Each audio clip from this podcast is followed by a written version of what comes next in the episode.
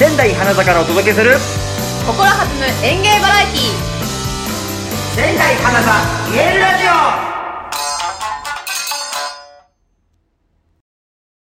仙台花座からお届けする心弾む演芸バラエティ仙台花座見えるラジオさ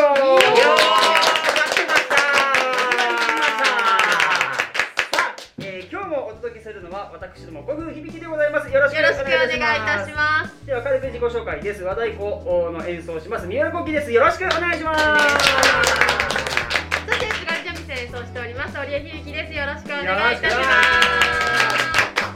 我々ですね、えー、と宮城県を拠点にして、えーそして、えーこの花座を拠点にしてえー全国そしていろんなところで演奏活動を行っておりますあのまあ、仙台のお宮城のこうなんていうか風土とか、まあ、そういう土臭さみたいなものもなんか取り入れながら、はい。ね、活動しているような、えー、2人組でございます、えー仙台花座見えるラジオとは何ぞや？すはい。なんですけども、えー仙台の寄せそして花座に出演している芸人が演芸のことや仙台の街のことをゲストとともにトークをしてえーそこから見えてくるディープで心地よい思わず街に出かけたくなるような、えー魅力をお届けする番組でございます、はい。えーで、えー今日はですねテーマなんですけれども、はい。えー寄せで聞こえてくる賑やかな生のそう生なんですよ。お囃子と太鼓。はい。ね、えー上関下関で花座で流れてる音楽。皆さん CD で流れてると思ってるでしょ？そんなことないんですよ。生で、えーこの花座の空間で行われてるんですね、はい。で、えーそのなかなかこうお客様の前には、そのお囃子の方って出ないですねはい、見えないところでね、はい。聞こえているっていうことなんでも今日は見えるラジオなので、はい。出てもらおうと。どんどんね見せていこうということで、はい、いうことで、はい。今日は、えーこの方々に、えーご登場いただきましょう、えーもっと面白くなる寄せの世界縁の下の力持ちお囃子さん編です。どうぞ。よろしくお願いし早速ではございますが、えー、と自己紹介をお願いいたします。私からいいのかしら、いいんですか？いやいやもちろん。公益社団法人落語芸術協会所属お囃子の稲葉千秋です。よろしくお願いします。よろしくお願いいたします。で隣におりますのがなぜか迷い込んでしまいました。私は和楽器の奏者でも何でもないんですけれども落語家の桂心身でございます。よろしくお願いいたします。お願いいたします。さあ、えーじゃあそのね、えー、と僕らいつもねはい。はい。シンシンさんのことはシンシンさんって呼んでるし、はいお姉さんのことはってもう言っちゃうんだけど、はい。千秋お姉さんのことはもう千秋お姉さんって呼ばせていただいてるんですけど、はい。もうお姉さんでいいんですよ。あっていうのはお囃子はあの芸術協会、はい。あの芸術協会と落語協会っていうのがあるんですけれども芸術協会のお囃子はもういくつになってもお姉さんなんです。だからもう本当80になっても90になっても100になってもお姉さんと呼ばなきゃいけないんですよ 逆に。どなたでもお姉さんなんです、ね、そうなんです。で落語協会さんはなぜかなぜかっていうのもおかしいんですけどみんなお囃子のことをお師さんお師匠さんうん。お師さんって呼ぶんですよ。なので私より後輩の人たちも落語協会でお師さんと呼ばれてるんですで私はお姉さんなんですよ。そうするとこう年齢的に微妙だったりすると私の方が若く見えたりとか。いやいやそれはお若いですからありがとうございます。あそうなんですね。でちょっとそういう違いが面白いですよね。うん。はい。じゃあそのワードだけ聞いてもなんかほら教会の違いも分かったりこうねそうですね。見えるラジオ聞いてくれてる人は分かるかもしれない、はい。お姉さんです。よろしくお願いします。はい、お願いいたします。じゃあ今日は千秋お姉さんとしんしんさんにお話を伺っていきたい。と思います。よろしくお願いいたします。お願いいたします。さあ、それではもう聞きたいことをね、我々ほら邦楽器はいをずっとこうね触ってきてるので、うんでその中でその太鼓を演奏してるシーンも見ますし、もちろん三味線を演奏してるシーンも見ますし、はい。いろんな聞きたいことがあるんですけれどうんも、うんそもそもお三方プロフェッショナルじゃないですか。いやそんなことない。よ。い。いやいやいやいやいやその私はもう入門してから太鼓を叩き始めたなので。でもそういうことですよね。しかも落語芸術協会で一二を争うぐらいの下手さですいやいやいやいや見てください一番ベテラン感出てるじゃないいですかやいや。それ見た目だけですよ本当に主な太鼓ですもんいやいやいやでもそういうことも含めてねそうですねあの面白い仕組みがたくさんあるから、うん、親父ってどういうふうに学んでいくのかっていうことも聞いていきたいと思ってるので、はい、囃子方っていうとよくお客様に言われるのが「いやーお囃子の方なんですかよかった太鼓が」って言われるんですよ。でも寄せでお囃子っていうと三味線だけなんですね。で太鼓は芸人さんが叩くという、あえそうですね。修行なんですよ、うんええ。前座さんがはい。叩く修行なんです、うんじゃあお囃子さんって言われるのは、はい。要はそのお姉さんと言われてる人たちが三味線を持ってうん。演奏してるっていうことですよね、そうです。歌なんかは歌われるんですか、歌は、えー、と踊りの時とかうんうんあとまあちょっと話の中に歌が入ったりとかすると歌いますけれどなるほど。基本はというかまあ出囃子は歌はないので。あー。はいじゃあ今ちょっとワードに出てきたようはいなはい。出囃子だったりとか、その踊りだったりとかっていうのをちょっと聞いていきたいんですけれども、はいそもそもおえ。え囃子さんって何人ぐらいいらっしゃるものなんですか？えっと、うちの教会落語芸術協会なんですけれども、今11人います、はい、でもなんかどうなんだろうあれ？11人しかって思ってた私もしかって思いました。11人しかいないんだなってもっといらっしゃるのかなって思ってました。あえそうですか、はい。えで調べたんですけど、はい。落語協会さんが調べてきたんですえっと15人。です今。それで、えっと、上方の方にははいはい。20人ぐらい、上方っていうのは大へ阪ー関西なんですけれど、ははいい。はい。20人ぐらいですね。あのーまあ花座は寄せって言ったらもう花座しかないじゃないですか。はい。でも東京に行くと、えもうたくさんの要は寄せがありますよね、はい。それを、まあ、メインのここの花座も含めて11人で回してるってそうです。いうことになりますよね。そうですそうです。え忙しいんじゃないですかものすごく。忙しいです。忙しいですよ。こんな状況の中で言うのもなんですけど 結構そうですよ寄せは休みねがないので忙しいですね。予選だとあれですよね。2人か3人でええ。やられてたりとか。東京で。東京だと。の寄せで、ただ今密を密を避けて、はい。えー、と2人までということになったんですけそういうところまでほらそうなです。なんってくんですよね。いろんな工夫をされて。そうなんです、はい、その前はね4人ぐらいの時もあって。あ一つの会場にですか？そうです。寄せなんかだともうこれぐらいのスペースにキチキチで4人で座って弾いてたりとかっていうこともありました、あそうなんですね、ちなみにその今場所の話になったので、ええ。っ、とまあ花座で言ったらいいのかな。そのはい。寄せってまあこうステージはい。講座があってありますよえね、えどのどの辺で演奏されたりして？ええっと花田さんだとここですよねここのミス、や同じ黒ミス打ちっていうんですか？黒黒ミスとかと同じ、ミスで。えみ裏でね。はい。この裏側です裏側で。はいはいはい。えであの下座ってあの下座下座ですね。下座っていう場合もあるんですけれども、まあ寄せだと最近ではその下座っていうのもちょっとなんかね講座下座いろいろありますので今みんなお囃子っていうふあうにええお囃子さんって言われてるんですけど昔はお囃子さんって言ってくれなくて下座って言われてたりとかそういう話も聞きますよね。時代によってですね、そうですね、ええ少しずつ変わってきてますね。平等感が今ね、はい。いろいろ歌われてますからね。いろいろそうですよね、はい。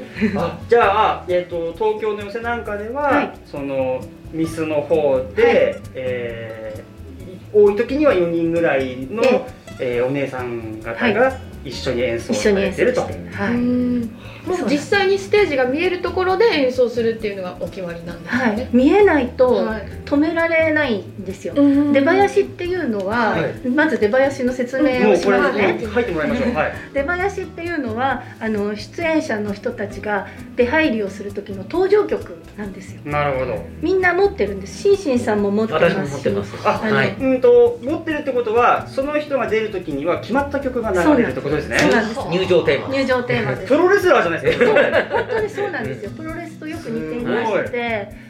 そうなんです。で前座さんはないんですよ。前座さんは誰が上がっても前座の上がりって曲が決まっててもう前座の曲なんですけれど。3種類ぐらいでしたっけ？3種類ぐらい。はい。へ2つ目さんになるとそれがみんな自分のテーマ曲を持てるようになるんです。なんかこうワンランクもツーランクもやっぱ上に行く感じしますね。うん。めちゃくちゃ嬉しいですね。だからそうですよね。2つ目になって自分の出囃子が決まると。はいはいはいはい。どうぞ。それははい。どなたが決めるんですか？その曲。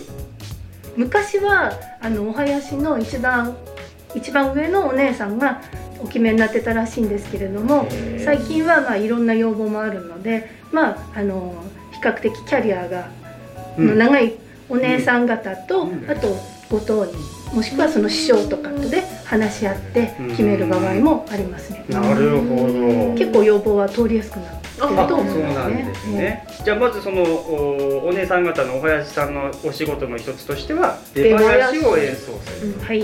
もう一つじゃあなんか地囃子ああはい。っていうのがあるって聞いたんですけど。はい、えーまあ地囃子っていうのはまあジャンル的に地囃子って言ってるんですけれども、あのーい色物の先生うん方、はい。曲芸とかああのの紙切りとか紙切りもありますか？マジックマジックとかのは BGM 的な役割をしているのがなんで地すって囃子なんですよ。なんか僕らの中ではもうマジックって言ったら、タうんララララチャラララララみちょっとごめんなさい分かんなかったじゃあラララララでよかった同じことですじゃあララララだから最初最初のベース音みたいなのから入ってたんですごい分かりづらかったごめんねごめんねっていう感じがしますけどもええ。それもあのその曲じゃないですけどええ。何かその要は芸人さんたちのお決まりの曲を演奏したりされるってことです。そうですね。大体決まってましてこういう時にはこういう曲みたいな感じのは、特にあの大神楽曲芸なんかだと、こう傘を回す時はこういう曲がとかっていうのが決まってるんで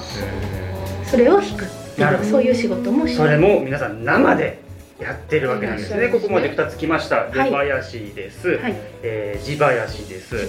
あとはえっ、とはめ物っはいていうのがはいあるというふうに聞いてるんですが、はいあのそれは、えー、と話の中にこう効果音を入れる、あなるほど。はい、仕事なんです曲曲っていうよりは効果音。効果音であったり効果的な曲であったうんりそれはちょっと歌舞伎っぽいところありますよね。でどっちかっていうと東京よりも大阪の方が主流だったんですけれども、うん最近はその東京の人たちも随分取り入れられるようになって、えーいろいろな曲が入ってきてます。うん昔はまあ幽霊が出る時はこの曲とあかーなるほど。船に乗る時はこの曲みたいな感じであと雪が降る時はこの曲みたいなのが、えいやもうなんかちょっと違うジャンルは違いますけど、はい。なんかお芝居の世界みたいな感じだよね、うんうんうんもう完全にね。そうです。ね曲自体も結構あの黒ミスの方からあのいただいてきていてっていうのがはそうですやっぱり話し家さんたちがすごく勉強されていてお芝居をたくさんご覧になるので、うん。それを効果的に使いたいっていうのもあると思うんですよね。それでこここで入れてくれないかっておっしゃられて入れる場合もありますし。あ、なるほど。えでもねここで入れてくれないかって言われても話がわからないとってことですよね。それはありますね。めちゃくちゃ緊張しますよ。だから三味線に合わせて前座さんが太鼓叩くじゃないですか、ミスっちゃいけないあ、それもあるのか。ありお姉さん方は結構ねされてるからね。お話をもうねご経験あるかやられてるから、はい。太鼓太鼓先導みたいなのあるじゃないですか。太鼓先行で、でその後三味線のお姉さんが三味線弾いてくれるってなるともうドキドキですよ。自分がしくじっちゃいけないみたいな。話し家なのにまずそっちでドキドキそうですするみたいな。そうです。修行ですから、修行です。でもやっぱ今見えてくるのはその見えないところで引き立てるっていう人たちの役割の大きさですよね。そうだね。そうなんですよね。より効果的にっていう。より効果的だしその舞台の上に出てる人たち顔は見えてるんですけれどもその人たちのための、まあ、恥をかかせないだったりとかもっていうプレッシャーに関してもものすごいあります。ありがとうございます。そこなんですよ。本当に、ええなかなか分かっていただけないのでなんかでもこの今の番組はまさにそそこをフューチャーしたいので。もうはい。嬉しいです。今もう11人がそれだって言ってますうちの教会の11人。届け。届け。この思い。届けいいんだよなってりゃって言われちゃうと一番なんかしょんぼりしちゃいますよね。うん。それだけ気使ってるのにいいんだよ